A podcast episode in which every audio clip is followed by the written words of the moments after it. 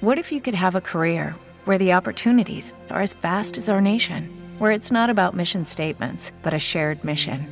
At U.S. Customs and Border Protection, we go beyond to protect more than borders from ship to shore, air to ground. Cities to local communities, CBP agents and officers are keeping people safe.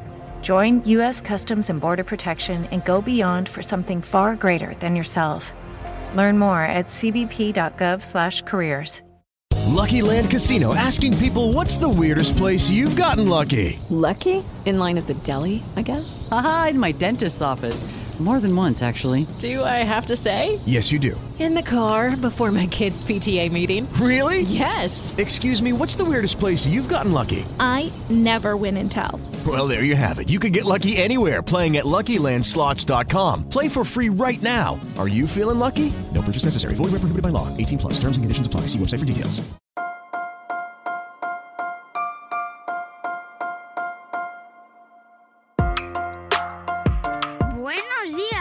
Días, Madre Esfera. Buenos días, Madre Esfera, con Mónica de la Fuente. Buenos días, Madre Esfera. Bienvenidos un día más a nuestro podcast, este espacio sonoro y visual, porque también podéis vernos en muchas ocasiones en nuestro canal de YouTube, en el que siempre intentamos acercaros pues contenidos interesantes para la infancia, la crianza, para sobrellevar esta etapa de la vida de una manera más positiva, más bonita y más ilustrada en muchas ocasiones. Eh, ya sabéis que aquí en Madre Espera hablamos mucho de libros, nos encantan los libros, vivimos rodeados de libros, de hecho demasiados libros, a veces tenemos muchos libros y nos va a echar nuestra familia de casa, tienen que vivir con ello. Y hoy os traemos otro. es así, eh, os traemos recomendaciones geniales para las épocas que vienen, que son un mon- Siempre se pueden comprar libros, siempre se deben eh, comprar libros y leerlos, eh, acu- acudir a la biblioteca, pero ahora vienen épocas maravillosas para regalar. Y es un momento idóneo porque un libro siempre es un regalo maravilloso. Hoy eh, damos la bienvenida de nuevo, desde hace años que lo tuvimos por aquí, que ya antes estábamos haciendo memoria, pero hace años ya que hablamos con Gustavo Puerta, él es el editor de eh, una editorial muy pequeñita pero muy especial que se llama Ediciones Modernas El Embudo, que tuvimos el placer de descubrir hace unos años y que mm, pues lleva años publicando pues libros muy especiales que algunos hemos comentado ya por aquí y que vuelve a visitarnos de nuevo y le doy la bienvenida. Buenos días, Gustavo, ¿cómo estás? Buenos días, Mónica. Muchísimas gracias por la invitación. Siempre es un placer eh, hablar contigo. Ya hablamos hace años precisamente sobre uno de vuestros eh, libros, muy especial además, que es un, a mí reconozco que me ganó el corazón y tiene un sitio muy especial en mi librería, Sentimientos Encontrados, eh, que sigo recomendando absolutamente porque es totalmente atemporal.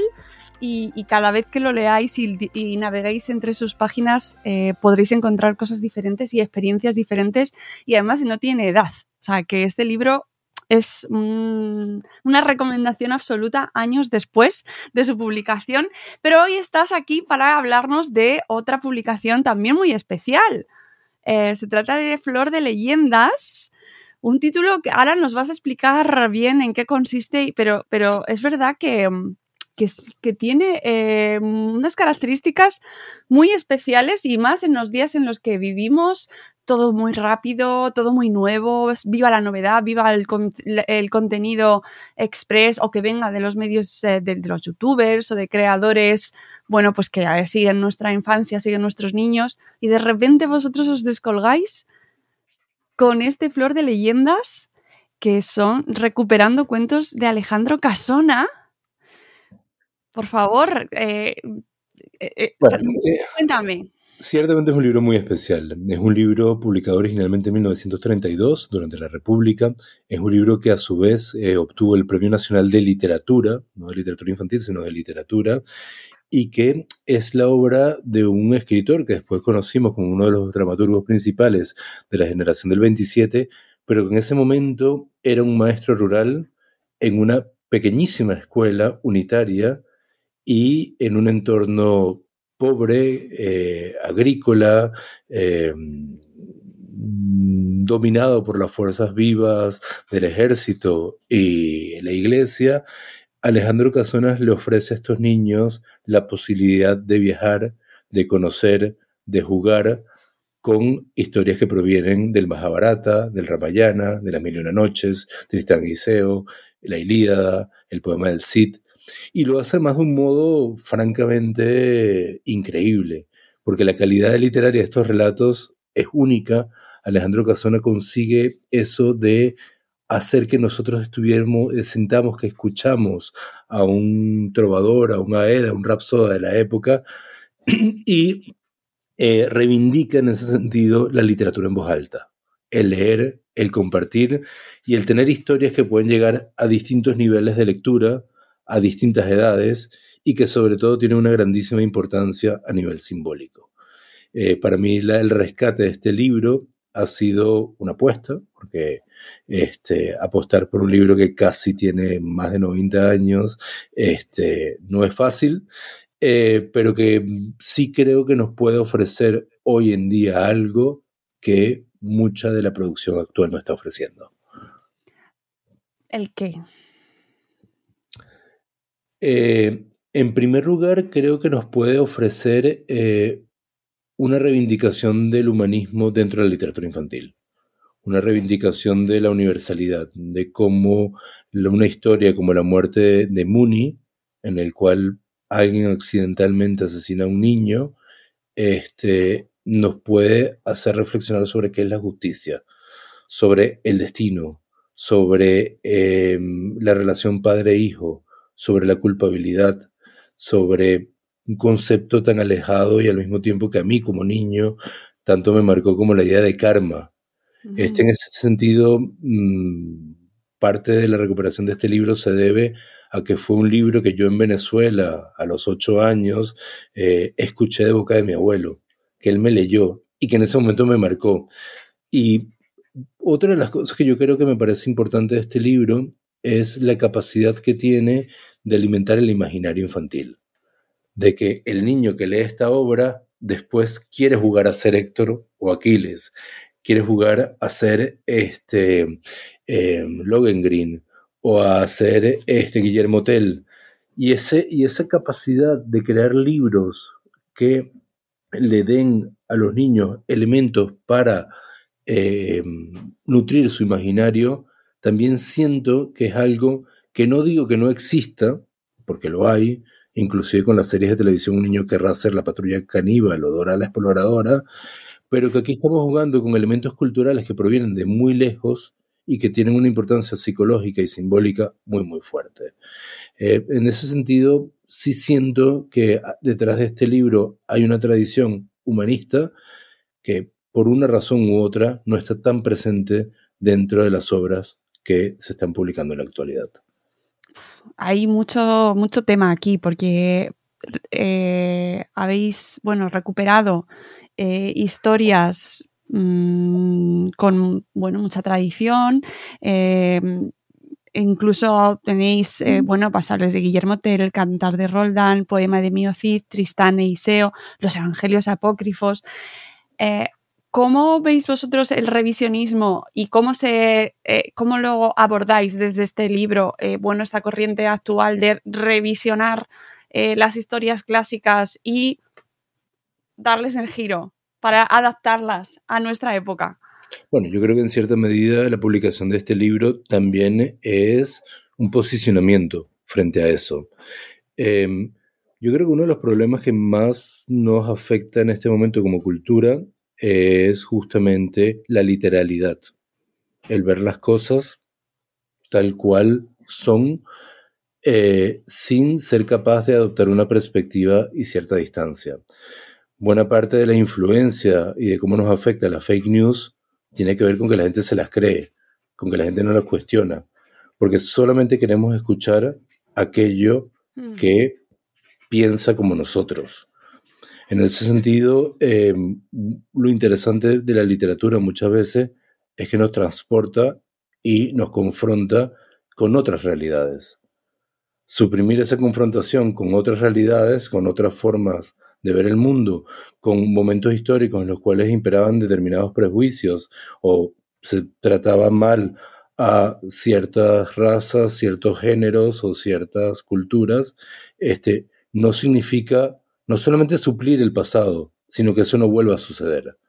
En ese sentido, yo creo que la confrontación con ello es importante. Es importante también porque además nos elimina cierto eh, maniqueísmo en el cual las cosas son buenas o son malas. Hay culturas imperialistas, eh, em, em, patriarcales, etcétera, etcétera, etcétera, que han sido, por un lado, nefastas, pero que han producido cosas muy buenas. Mm. Y justamente eh, esa realidad existe. Y el problema, además de suplir esa realidad con composiciones quirúrgicas en las cuales eliminamos aquello que es malo, eh, generalmente genera muy mala literatura. Eh, genera, yo creo que para mí, y ahí puede ser muy discutible mi posición, el activismo y la búsqueda estética no van juntas. Y no pueden ir juntas. Y muchas veces una suple la otra.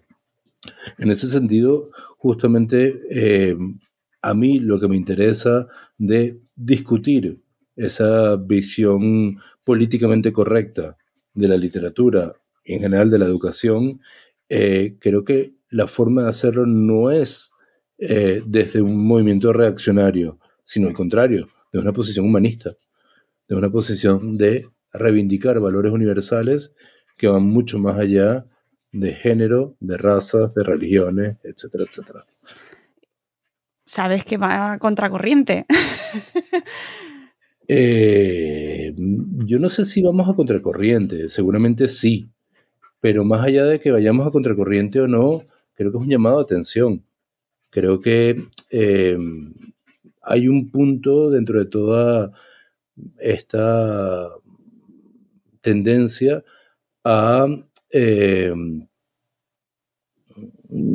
a reaccionar frente a algo muy inmediato y no ver las cosas en perspectiva. Y en ese sentido, este, las reivindicaciones están y hay que hacerlas, sin duda. Pero la literatura que produce esas reivindicaciones, ¿cuánto tiempo va a vivir? ¿Cuánto tiempo va a durar? ¿Realmente estos libros generan lectores? ¿Realmente estos libros transforman la mentalidad del niño? Yo creo que no. Entonces, mm, si hay un punto de yo ahí no me identifico. Eh, digo que vais contracorriente que va este título en concreto contracorriente porque ya eh, en sí es un producto subversivo para mí, desde mi punto de vista, viendo además los lanzamientos en general que se ven, ¿no? Desde el primero el hecho de recuperar una obra con tantos años, ¿no? Que podría ya parecer mm, como una osadía. y luego además, eh, estéticamente, también me parece un producto muy arriesgado. Y quiero también que nos hables de que, cómo lo habéis abordado estéticamente, porque tiene un concepto también muy cuidado. Sí, eh, bueno, yo ahí, mm, si te soy muy, muy franco, este, cuando nosotros decidimos recuperar este título, eh, pensamos que, iba a ser difícil, que no, que no iba a ser fácil.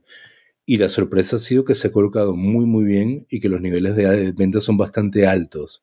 Así que aunque seamos este, una visión, digamos, marginal o, minoritaria, hay muchos otros marginales, minoritarios que están interesados por el libro. Y no solamente eso, sino antes de llevarlo a imprenta, este, durante el proceso del trabajo, tuvimos la suerte de trabajar con una maestra en una zona más bien socialmente y económicamente difícil, este, que semana a semana fue leyendo cada una de las 14 leyendas y el resultado fue fantástico. Funcionó muy, muy bien. Y funcionó muy, muy bien. Em, obviamente es una experiencia puntual, pero nos dio la convicción de que esto puede funcionar, de que esto puede servir. Y en ese sentido, eh, para nosotros era fundamental la idea de eh, tratar de recuperar esa primera edición o la imagen de esa primera edición. Cuando uno hace un libro de estas características, eh, puedes hacer dos cosas, o hacer un facsímil, en ese sentido no tendría tanto sentido publicarlo en ediciones modernas del embudo, como quizás en Renacimiento, una de estas editoriales que aboga por la recuperación de las obras de la República del Exilio, o si no, este, hacer un planteamiento de cómo eh, editarlo para que funcione. Y en ese sentido, para nosotros era importante, uno, reivindicar lo oral, la oralidad, la lectura en voz alta. Significó un cuerpo de letra grande, eso significa eh, que jugamos a dos tintas, una tinta para los textos descriptivos y otra tinta para los diálogos. Eso significa una composición a caja en el cual hay márgenes importantes y darle ese, ese digamos, facilitar esa lectura en voz alta. Eh, otro de los elementos también para mí importantes y bonitos fue que mientras leía el libro me di cuenta de que en cada una de las leyendas se nombraba a un pájaro y a una flor o a una planta. Entonces, bueno, ahí trabajando con trabajar con Elena Odriozola es magnífico porque inmediatamente Elena este, dibujó estas flores y estas plantas y estos pájaros y así cada una de las flores abre un capítulo y también sirve para algo que a mí me gusta mucho en unos libros infantiles que tuve, que era en la parte superior de la página poner este, estas flores como elemento identificatorio de la, del capítulo de la historia. E igualmente cerramos cada uno de los capítulos con ese pájaro que lo identifica. Y eso nos sirvió al mismo tiempo no solamente para crear las guardas del libro, sino también para este, hacer el índice. Y es un índice que para mí funciona un poco como un álbum de cromos, como este lo he leído, este no, este tal, y, y eso me gusta, que son los elementos, que son elementos de diseño muy sencillos, pero que yo creo que facilitan mucho el enganche del niño con el libro y la sensación de pertenencia. Y además también tiene como cosas, mm, a mí me, me hizo gracia, me comentaba hace un par de días, este, una madre, como su hijo este, calcaba los pájaros y se hacía tatuajes con ellos. Entonces, esos juegos y esas apropiaciones este, que, que puede facilitar el libro, a mí me parecen muy, muy bonitas. para seguir un poco con la parte gráfica, una de las cosas que era importante era rescatar las ilustraciones que en esa época hizo Rivero Gil. Eh, Rivero Gil es uno de los grandes ilustradores españoles que este, vivió la República y vivió el exilio. Y el libro parte de sus imágenes, pero también junto a él dialogan las imágenes de Elena. Entonces el juego un poco es que haya una ilustración de antes y una ilustración actual dialogando. Las ilustraciones de Rivero Gil tienen ese punto este, un poco art un poco de nuevo ochentismo, y eh, de las 14 leyendas hay 11 ilustradas por Rivero Gil. Son las leyendas publicadas originalmente, pero Alejandro Casona con el paso del tiempo también introdujo algunas nuevas leyendas. Entonces eso significó que esas leyendas no estaban ilustradas por Rivero Gil. Así que Elena tuvo que ilustrarlas un poco dialogando, como digo, con esa, con esa estética, pero al mismo tiempo haciendo la suya. Entonces, un poco el, planteamiento de este libro es también, es una estética que por un lado eh, creo que tiene el doble, la doble condición de resultar antigua y novedosa, de tener ese halo de no solamente ser antiguo porque fue, fue publicado en 1932, sino ya en aquella época se basaba en algo antiguo. Entonces, eh, pero al mismo tiempo es muy novedoso. Y, creo que una de las maravillas de, de Rivero Gil como ilustrador, al cual se une Elena, es conseguir un estilo gráfico que lograra unificar eh, una leyenda que proviene de la India, con otra que viene de Grecia, con otra medieval española, y que haya una continuidad gráfica coherente y que sea muy atractiva. En ese sentido, ya con esto termino, este, cuando yo era niño, les conté que era uno de los libros que yo tuve en mis manos, fue un libro que más nunca volví a ver, hasta hace relativamente poco, y el día que me llegó de nuevo a las manos, yo iba pasando las páginas y sabía exactamente cuál era la ilustración que venía a continuación. Habían pasado 20, no, 30 largos años y lo recordaba a la perfección. Y esa emoción, esa, esa, esa este, capacidad de evocar creo que es algo que, así como lo sentí yo, lo puedo volver a sentir un niño hoy y creo que es un libro que en ese sentido merece permanecer en el tiempo. Mm, sí, em, a mí una de las sensaciones principales que me transmite ¿no? es la conexión con, los libros que yo también he leído de pequeña y que mm, ya me parecían eh, antiguos en su, en su, momento por esa, mm, por esa manera de, tratar a la infancia como también un poco más adulta de lo que eh, era, ¿no? O sea, tengo la sensación, o yo eh, me he quedado con esa percepción de que los libros nos trataban a los niños de una manera más adulta de la que nos tratan ahora.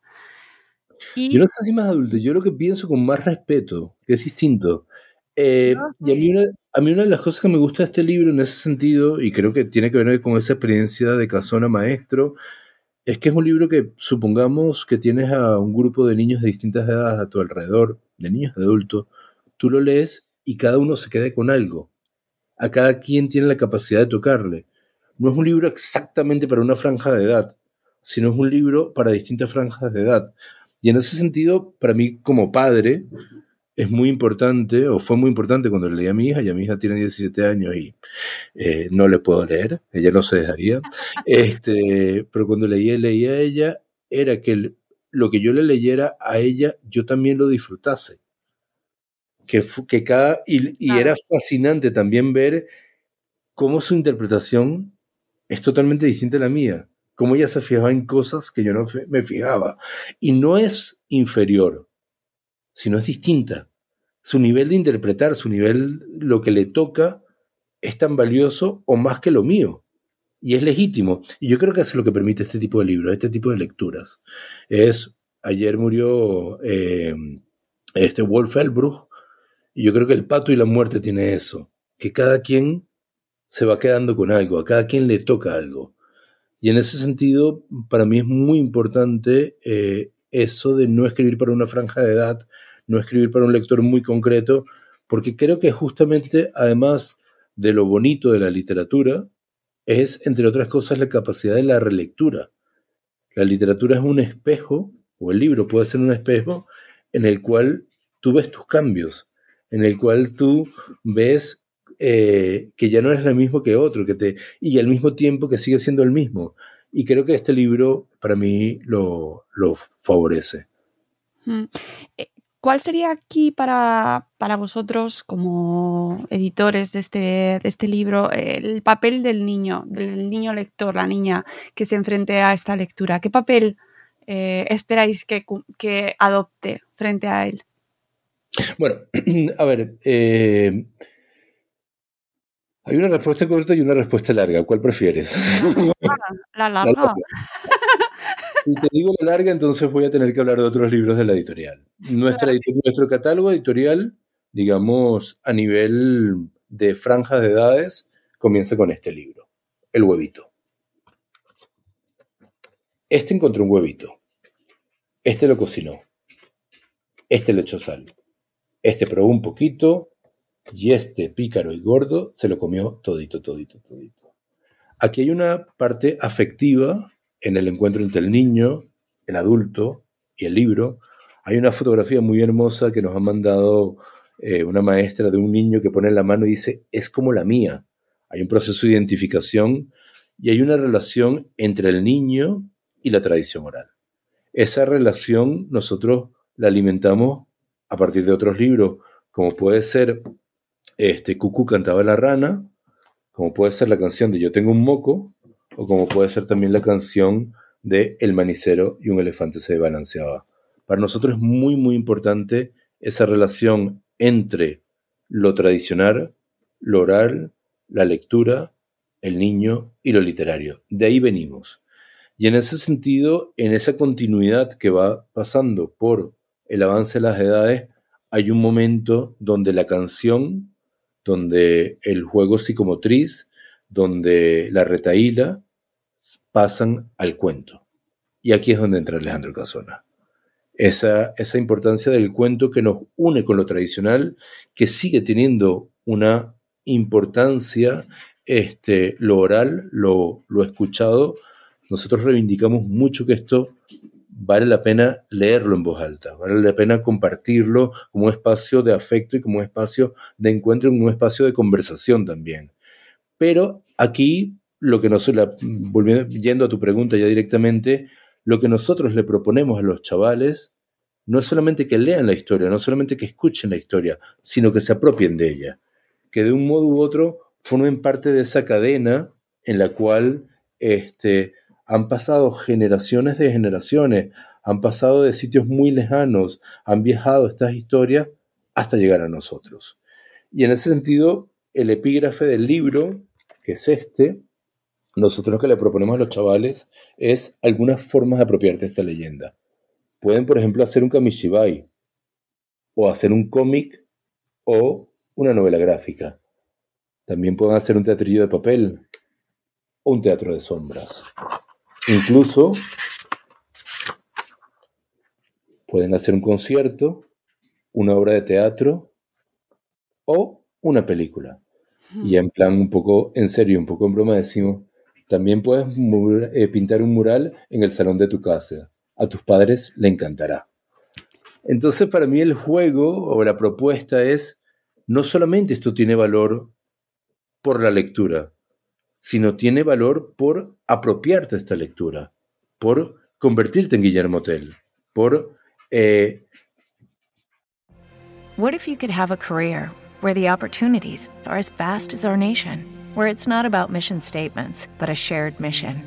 At U.S. Customs and Border Protection, we go beyond to protect more than borders, from ship to shore, air to ground cities to local communities, CBP agents and officers are keeping people safe. Join U.S. Customs and Border Protection and go beyond for something far greater than yourself. Learn more at cbp.gov/careers. Okay, round two. Name something that's not boring. A laundry. Ooh, a book club.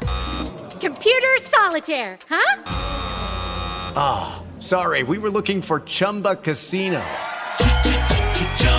That's right. ChumbaCasino.com has over 100 casino style games. Join today and play for free for your chance to redeem some serious prizes.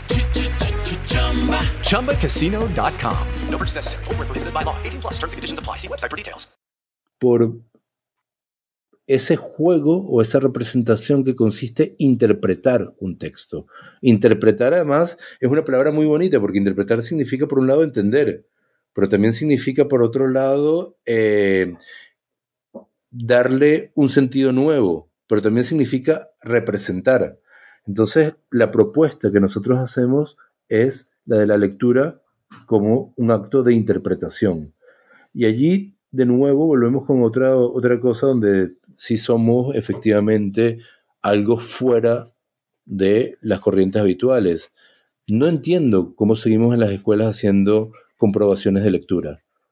No entiendo qué valor tiene saber cuál es el nombre de la espada o del caballo del Cid y que eso sea pregunta de examen.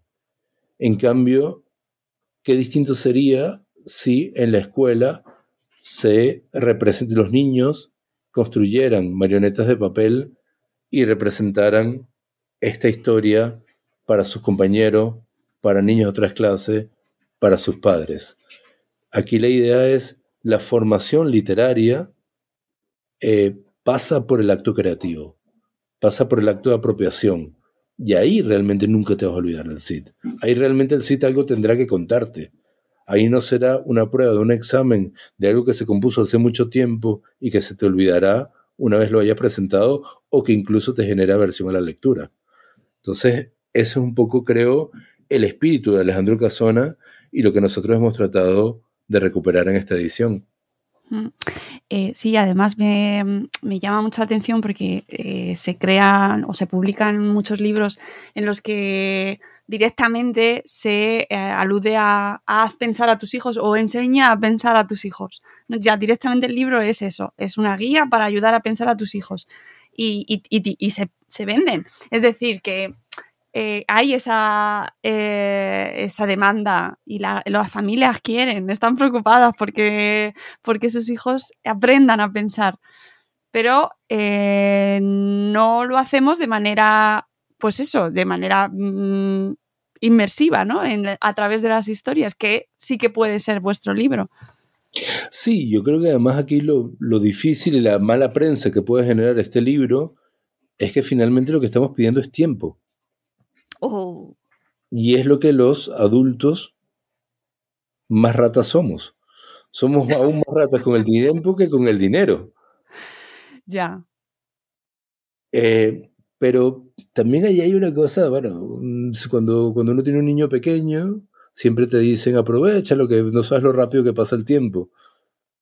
Y es verdad, es verdad. Y yo creo que justamente los libros que nosotros planteamos son libros para el tiempo compartido. A mí, eh, eh, además, la relación que tenemos con el tiempo es bastante paradójica, porque hay gente que prefiere, que no le gusta, por ejemplo, el huevito, porque se lee demasiado rápido. Y hay gente que no le gusta Flor de Leyendas porque exige demasiado tiempo. Entonces, pero no. Eh, Flor de Leyendas no exige demasiado tiempo. No hay ningún texto que dure más de 10 minutos la lectura. Eh, el tema es el tiempo que tú te permites, porque finalmente no es solamente un tiempo para tus hijos, sino también es un tiempo para ti. Y sobre todo además es un tiempo afectivo, es un tiempo de, disfrute, de, placer, de, encuentro. Entonces, sí, yo creo que aquí hay un punto eh, más cercano a todo este movimiento de lo slow, de lo lento, de lo, de lo, de lo de disfrute, de lo de ver, de lo de... Eh, y además, también hay otro punto dentro de esto, que es más allá del pensar, que yo creo que obviamente es valioso, quizás a mí lo que más me preocupa no es tanto que los niños piensen o no piensen, como el hecho de que hay muchos niños que carecen de interés, que no, no tienen algo que les interese que no han desarrollado un gusto por una hobbies o unos centros de obsesión. Eh, y, y, es paradójico, porque estamos en una sociedad donde todo está para que tú, si te interesa las libélulas, seguramente hay libros de libélulas, hay personas que les interesan las libélulas, hay centros de interpretación de la libélula, hay páginas web de la libélula, hay grupos de WhatsApp de libélulas, etcétera, etcétera, etcétera. Pero el problema es que frente a tanta oferta, eh, hay muchos niños que sienten gran apatía. Creo que tiene que ver con un sistema educativo, creo que tiene que ver con una sociedad capitalista, creo que tiene que ver con muchas cosas. Pero también una de las cosas que a mí me resulta interesante de la literatura infantil es cómo te abre y te descubre mundos. Eh, uno de los comentarios que me llegó con este libro fue de una ya profesora universitaria, este, que también había tenido este libro en su infancia, porque su padre lo había tenido, y que gracias a este libro ya se apasionó por la mitología nórdica. Entonces, ahí hay algo, ahí, ahí te tocó algo o inclusive después de ver este libro, quizás te apetezca ir a ver un museo y ver las armaduras de la Edad Media. Así, lo interesante es para mí cómo esto genera una serie de caminos por transitar. Eh, y creo que eso es lo que nosotros buscamos en cada uno de nuestros libros. Ampliar ese, esa cantidad de estímulos, pero de estímulos tranquilos, no, no, no cosas grandilocuentes, sino de quien lo quiera tomar aquí está. Sí, además, como bien decías al principio, refiriéndote, bueno, al principio, refiriéndote a la parte más gráfica, eh, eh, la, tipografía, los colores, el tema de, la elección de colores, que a mí me ha recordado mucho a esa edición que que muchos hemos leído de mi generación de la historia interminable a dos colores y que a, mí directamente me llevó, ¿no? Me, trasladó a, pues eso, historias en las que ya, ya ves que ya te están proponiendo un viaje y un juego. Y ya no es una lectura, eh, bueno, pues cualquiera, ¿no? Es, es algo que ya te está apelando a leerlo de otra manera. Y yo creo que eso es uno de los aspectos quizás más jugones, ¿no? Y más, eh, más atractivos que pueda tener, más allá de luego conocer cada historia. Pero los niños se fijan muchísimo en cómo es, ¿no? Tú lo dejas el libro encima de la mesa y lo van a ver como mínimo, se van a acercar a él, van a mirar los colores, además no son los colores habituales de un libro dirigido a ese público, o más o menos. Le va a llamar mucho la atención la elección de la tipografía, ese color rojo, ese verde, esa manera como atemporal, ¿no? Que nos lleva a otro tiempo, pero no sabemos muy bien dónde. Y luego, además, también otra cosa que me gusta mucho es la elección de historias eh, universales y además alejadas de nuestro entorno. Ese salir fuera de nuestra sociedad, de nuestro, de nuestro momento, de desconectarnos, hay que sea, es una invitación a desconectarnos y a desconectar a nuestros hijos de lo que están viviendo ahora mismo y sumergirles en otros mundos. Totalmente, además yo creo que eso es lo que me resulta interesante.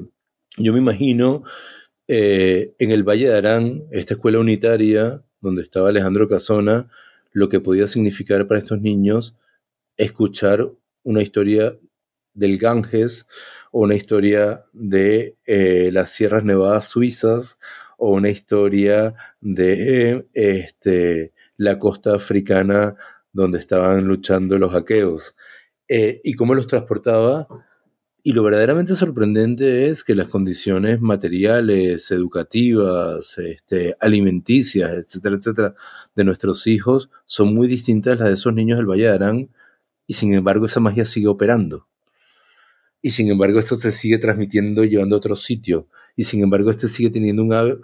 te genera como un hálito de quiero conocer, quiero viajar, quiero, quiero experimentar hay un proyecto bonito que, me, porque esa es otra de las cosas que si quieres después hablamos, como en el proceso de creación de este libro he ido descubriendo cosas muy interesantes. Eh, y una de las cosas que descubrí fue que Alejandro Casona eh, formaba parte de un grupo de maestros freinetianos, que es una corriente basada en un pedagogo francés que se llama Celestine Freinet, que, que vale la pena mucho indagar sobre ella, porque todavía creo que nos tiene mucho que contar pero una de las cosas que él quiso hacer fue acompañar este libro con discos, en aquel momento de vinilo, para que los niños escucharan las músicas en las cuales se representaron estas canciones, este, perdón, estas leyendas. Entonces las hay desde músicas medievales, romances, por ejemplo, pasando también por óperas como Wagner utiliza los nivelungos, pero también músicas antiguas este, o música de que aún hoy en día se cantan eh, y se transmiten oralmente en la India. Entonces también allí hay otro, ese, otro punto.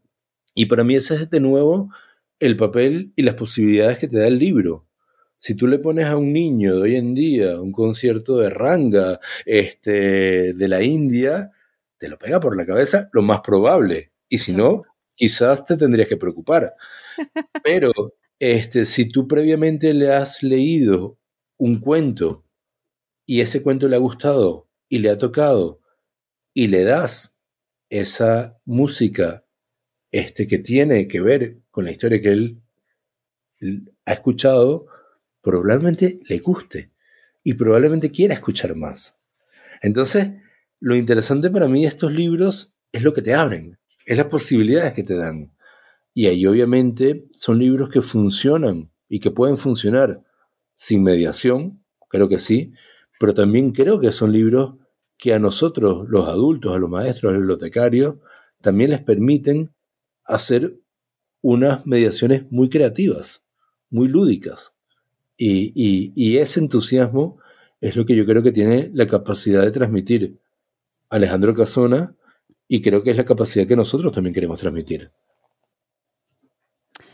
Sí, yo creo que queda, queda muy patente. Nos decías el proceso de, elaboración, ¿cuánto tiempo has tardado o habéis tardado en, sacar a la venta y en sacar ahí al público este Flor de leyenda? A ver, el libro, digamos, eh, se pensó hace mucho sacarlo y se decidió bastante después de cuando se pensó hacerlo. Era era un libro, es un libro riesgoso, somos una editorial pequeña y no sabíamos si asumir ese riesgo o no.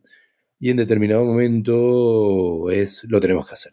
Lo tenemos que hacer independientemente que tampoco es el mejor momento, crisis de papel, nos tocó aumentos de imprenta, nos ha tocado de todo, pero el proceso de hacer el libro fue alrededor de poco menos de un año.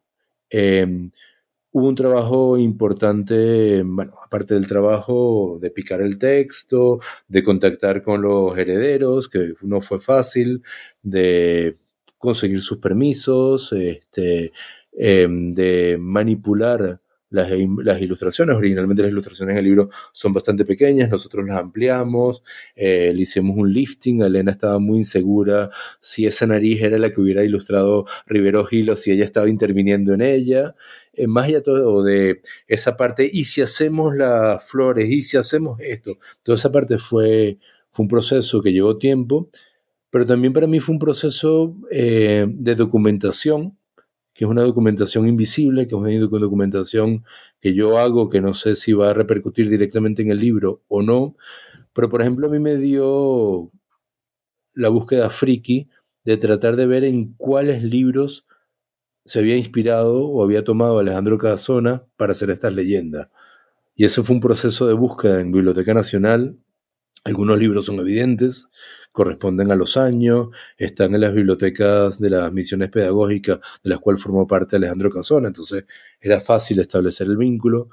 Otros libros pueden ser o no, de pronto me encuentro con un catálogo de una librería en, em, en, Oviedo, a la cual compraba los libros Alejandro Casona, y hay títulos parecidos, entonces él puede haber comprado ese libro o no, este, y otros libros son absolutamente que me los invento y que es posible que hayan estado en su inspiración o no.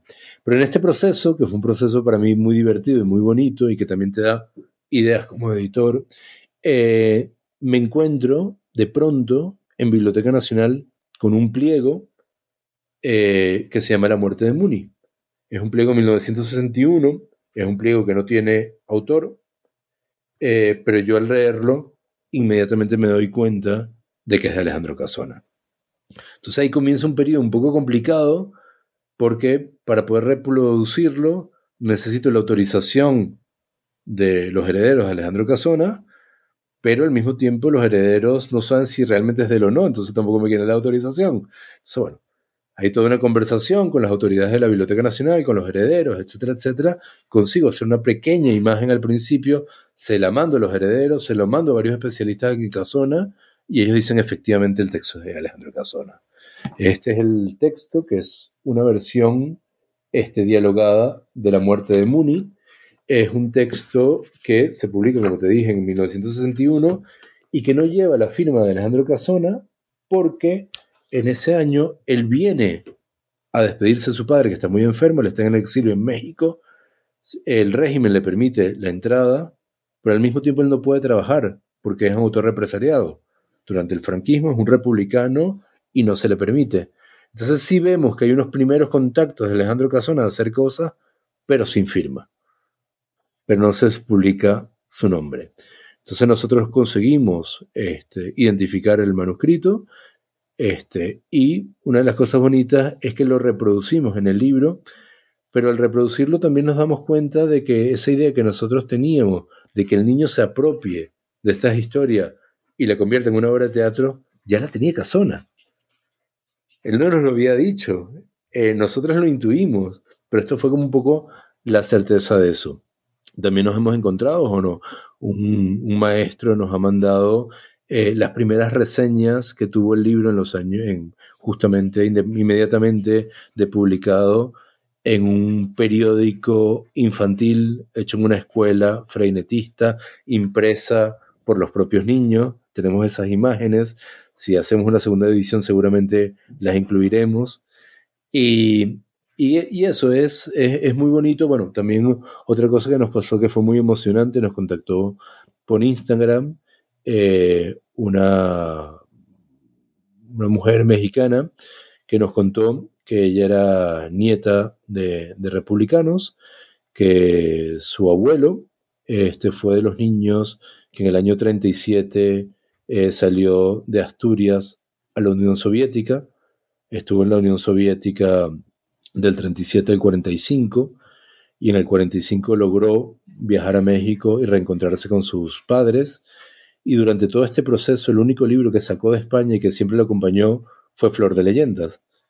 Así que fue un libro que él se aprendió de memoria y que a su vez le contó a sus nietos de memoria y la emoción que esta mujer eh, sentía al ver recuperado este libro con esas mismas ilustraciones que habían acompañado a su abuelo y que ella identificaba con su infancia. Entonces sí, pasan cosas muy bonitas alrededor del libro. Qué bonito. Eh, y además me gusta especialmente la parte eh, final, junto a, a, esto que comentabas, ¿no? que habéis recuperado. El ciclo alegórico me parece una de las todo me, resulta muy, muy evocador y muy sugerente, pero la parte alegórica me parece una invitación a, esto que decías antes de tratar a los niños con respeto, ¿no? De, una invitación a, ya directamente a los padres que nos escucháis, a padres, madres, profesores, ¿no? A sumergirles en lecturas eh, rimbombantes, grandilocuentes, con palabras que seguramente no, no, tengan por qué conocer, pero que les invite a... O sea, estoy, convencida de que les sorprenderán las interpretaciones que se puedan dar, ¿no? Y esa parte me parece... Todo, todo el texto está lleno de alegorías y de invitaciones a, darle vueltas a las historias, pero en esa parte más en concreto y, es, me parece de las más bonitas, la verdad. Sí, a ver, a mí una de las cosas que, bueno, que plantea Casona, y eso a mí me parece, la, estructura del libro se compone en tres partes. En una primera parte que tiene que ver con em, lo maravilloso, en una segunda parte que tiene que ver con los héroes, y en una tercera parte que es como el ciclo alegórico.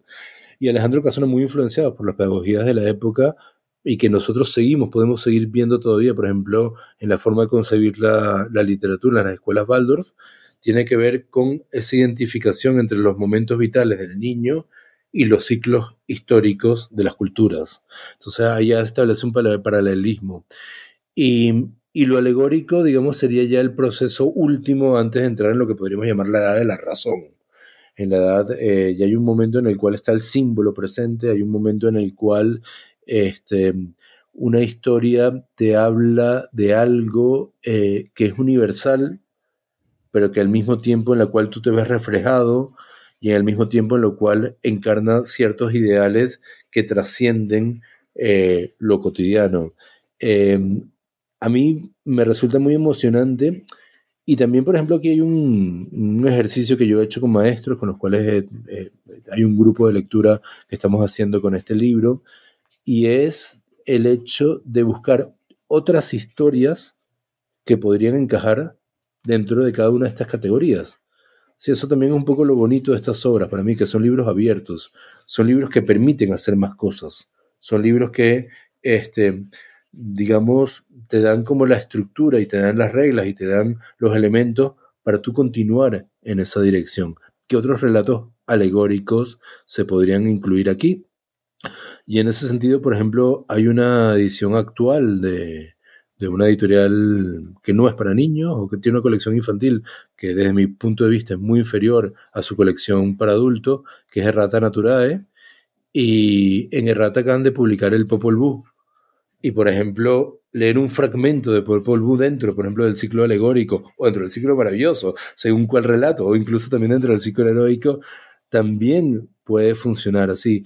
Yo creo que este libro lo que permite es que venga acompañado por una serie de libros a su lado, que sea como el, el que abre una estantería de la biblioteca o determinado gusto o determinado interés en el niño.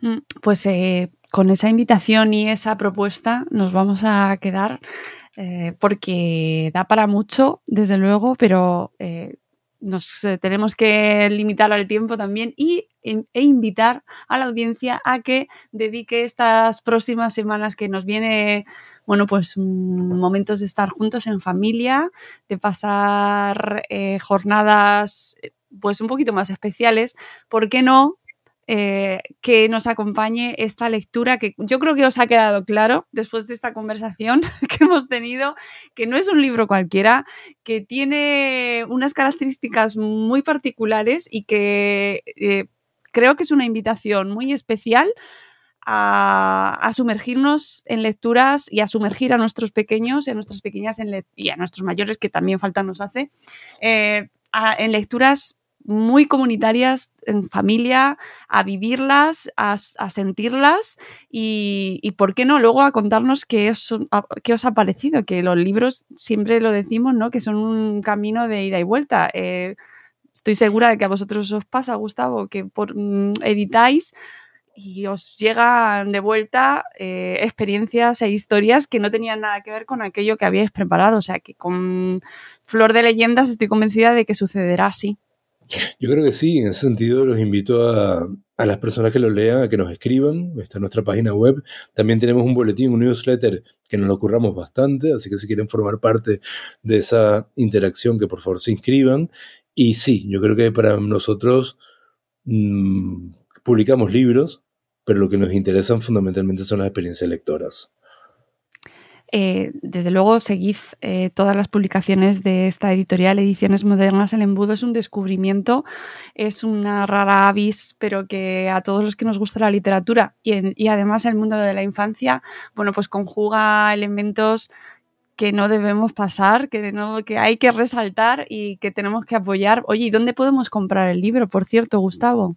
Cualquier librería. Estamos distribuidos a nivel nacional.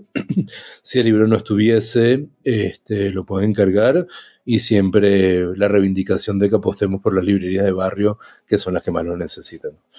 Pues ya sabéis, amigos, estáis a tiempo, que luego se hace, se hace tarde, rápido vienen las fechas especiales y tenéis eh, con este libro una ocasión maravillosa de sorprender y no dejar indiferente. Muchas gracias, Gustavo. Esperando el próximo lanzamiento, nos quedamos. Muchísimas gracias, Mónica. Ya será otra sorpresa. Así que. Oh, bueno, qué bien. de cachiporra. Bueno, bueno, bueno. Pues eh, aquí nos quedamos esperando el próximo lanzamiento y eh, la próxima lectura y seguro que volvemos a hablar muy pronto, Gustavo. Eh, gracias por pasarte por aquí de nuevo. Muchas gracias. Muchas gracias y suerte con todos vuestros proyectos porque tienen mucho mérito hoy en día, especialmente con la que está cayendo, apostar por la literatura, apostar por la literatura infantil y encima por la literatura infantil a contracorriente. Así que mucho ánimo. Y amigos, nosotros nos vamos, volveremos con un nuevo episodio de Buenos Días Madre Esfera muy pronto. Os dejaremos toda la información, eso sí, del libro que hemos comentado, de la editorial y todos los libros que ha comentado Gustavo en las notas del programa, como siempre. Gracias por habernos acompañado. Adiós.